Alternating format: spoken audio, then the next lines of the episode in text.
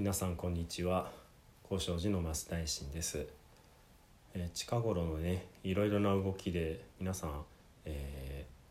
ーネガティブなね思いになることもあるかなと思います。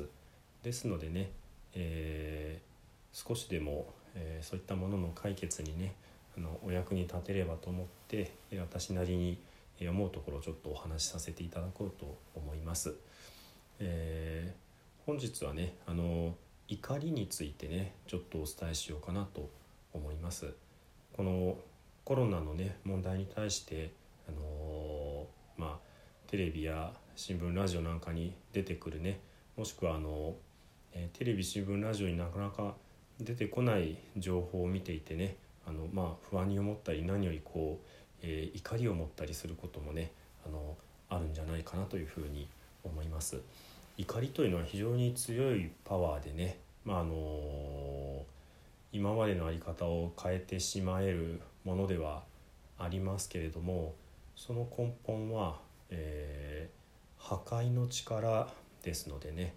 あのまあ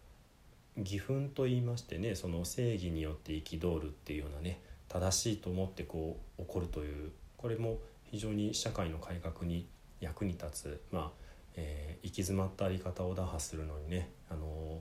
まあ、有効なものではありますけれどもやはり仏道修行をする菩薩という観点からすれば、えー怒りという感情は、まあ、あまりよろしくないものというふうに言えるかなというふうに思うわけです。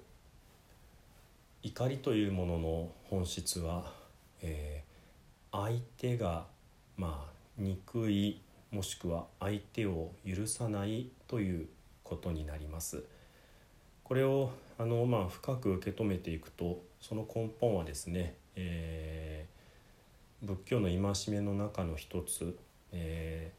殺生戒生き物の命を奪うということここにねつながっていくと思うんですね。もちろんこれはあの極端にね一番突き詰めた考え方ですのでね怒ったからって生き物を殺したということではないわけですけども仏教の場合には私たちの行いを、えー体での行い言葉での行い心での行いこういったふうにね3つに捉えます。ですので、えー体で怒りを表すということもありますしね。言葉で怒りを表す。また、えー心の中で怒りを表す。こういったふうにね3つの行動が、まあ、あると考えるわけです。まあ、その体で起こるというのは、えー他の誰かから見ても、まあ、分かりやすい怒りであります。えー対して、えー言葉で、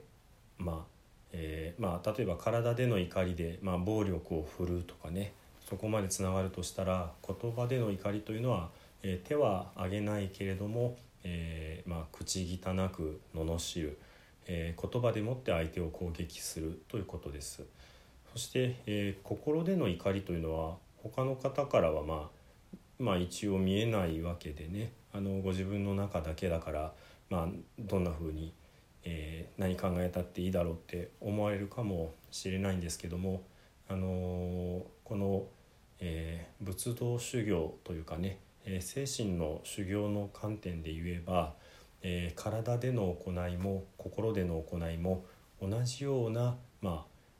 業カルマを作っていくというふうに言われますつまり、えーまあ、極端な言い方ですけども、え手で相手に暴力を振るうのと心の中で相手のことを、まあ、あの殴った気持ちになるのと、えー同じ、まあ、罪になるというそういうことですね。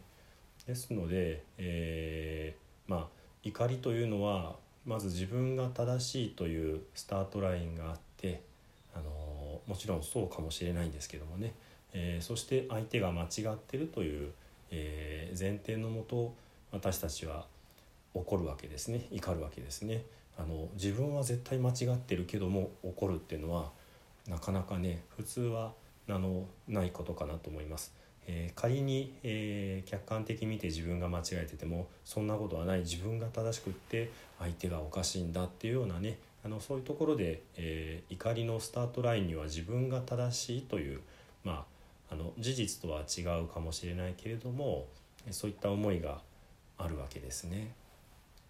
ですので、えー、まあ怒りをね、えー、まあゼロにすることはできなくってもちょっとあの自分のねあの外に出すというかね客観的に見るということであの状況っていうのは、えー、変わっていくかなというふうに思います。あの自分は怒ってるけども本当に、えー、怒るべきことなんだろうかっていうような、まあえー、立ち止まりが第一点それからどう考えてもやっぱり相手が間違えてるという場合にもですねあの、まあ、必要以上に怒らないというかねあの、まあ、ちょっと裏技的なことを言うと、え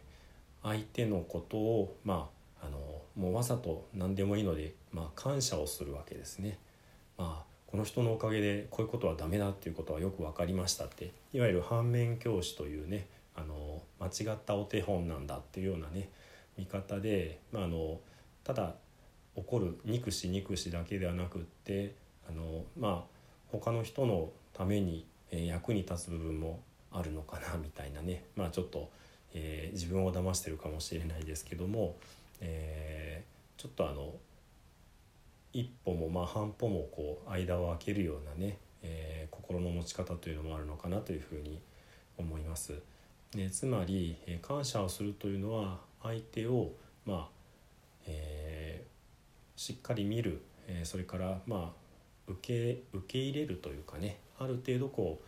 えー、理解をするということかなというふうに思うわけです。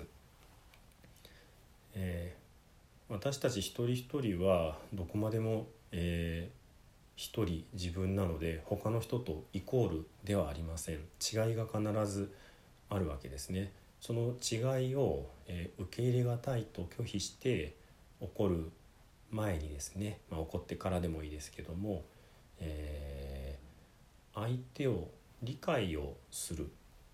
ということをね、あのしていただくと、まあ、その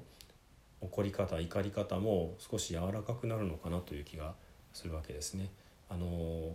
共感ができなくっても理解することはできるわけですね。共感というのは分かる分かるそうだよね私も全くその通りそんな気持ちだよっていうふうにねあのなることです。でこういうふうにね共感ができない人っていうのは絶対にあの世界は広いのでいらっしゃるわけですね。でも共感はできなくってもあこの人はこういうことを言ってるんだとかね、あのー、まあ、もっと言えばこんなこと言ってみんなにこんな思いさせてるけど本当はこういう考え方がああるのかもしれないなっていうふうにね。まあ深読みというかね。まああの裏読みかもしれないですけども。まあ何らかの形で理解をすることができるようになるとまあ、えー、第一段階のカッと怒ってね。なんだってこう怒り倒すようなね。そんな状況から、えー、抜けられるのかなという気もいたします。あの世の中いろんなことが起こってますのでね本当に受け入れがたいようなことも大変あるかもしれません。でもあの一方的に起こるのではなくってねあの相手がどうしてそんなことするんだろうなっていうところをねちょっとあの考えることができるようになるために少しねあの立ち止まって距離を空けるまあテクニックでしょうかね。あの気持ちの面でね。そういったものをねあの身につけていただくってこともまあ悪くないのかなって。まあできなきゃいけないってことは全然ないんですよ。えー、でもあのー、怒ってばっかりの人は大変疲れちゃいますしね、あのー、そこで一歩二歩下がるために相手のまあ言い分もこう聞いてあげる、えー、なんでこういうふうになるんだろうってこう考える。そして自分が正しいと思ってるけれどもちょっとね自分自身も本当に正しいのか点検しながら相手の在り方自分の在り方こうすり合わせて、まあ、より良いねあの相手を変えることはなかなかできないかもしれないので、えー、自分自身のねあのお勉強の糧にさせていただくこんな風にね受け止めるのもまああの考え方の一つとしてねあの仏様の見教えを学ぶものとしては必要かなというふうに思います。それでは最後に十遍の念仏をお唱えいたしましょう。土生十年ナムアミダブナムアミダブナムアミダブナムアミダブナムアミダブナムアミダブナムアミダブナムアミダブナムアミダブツナムアミダブ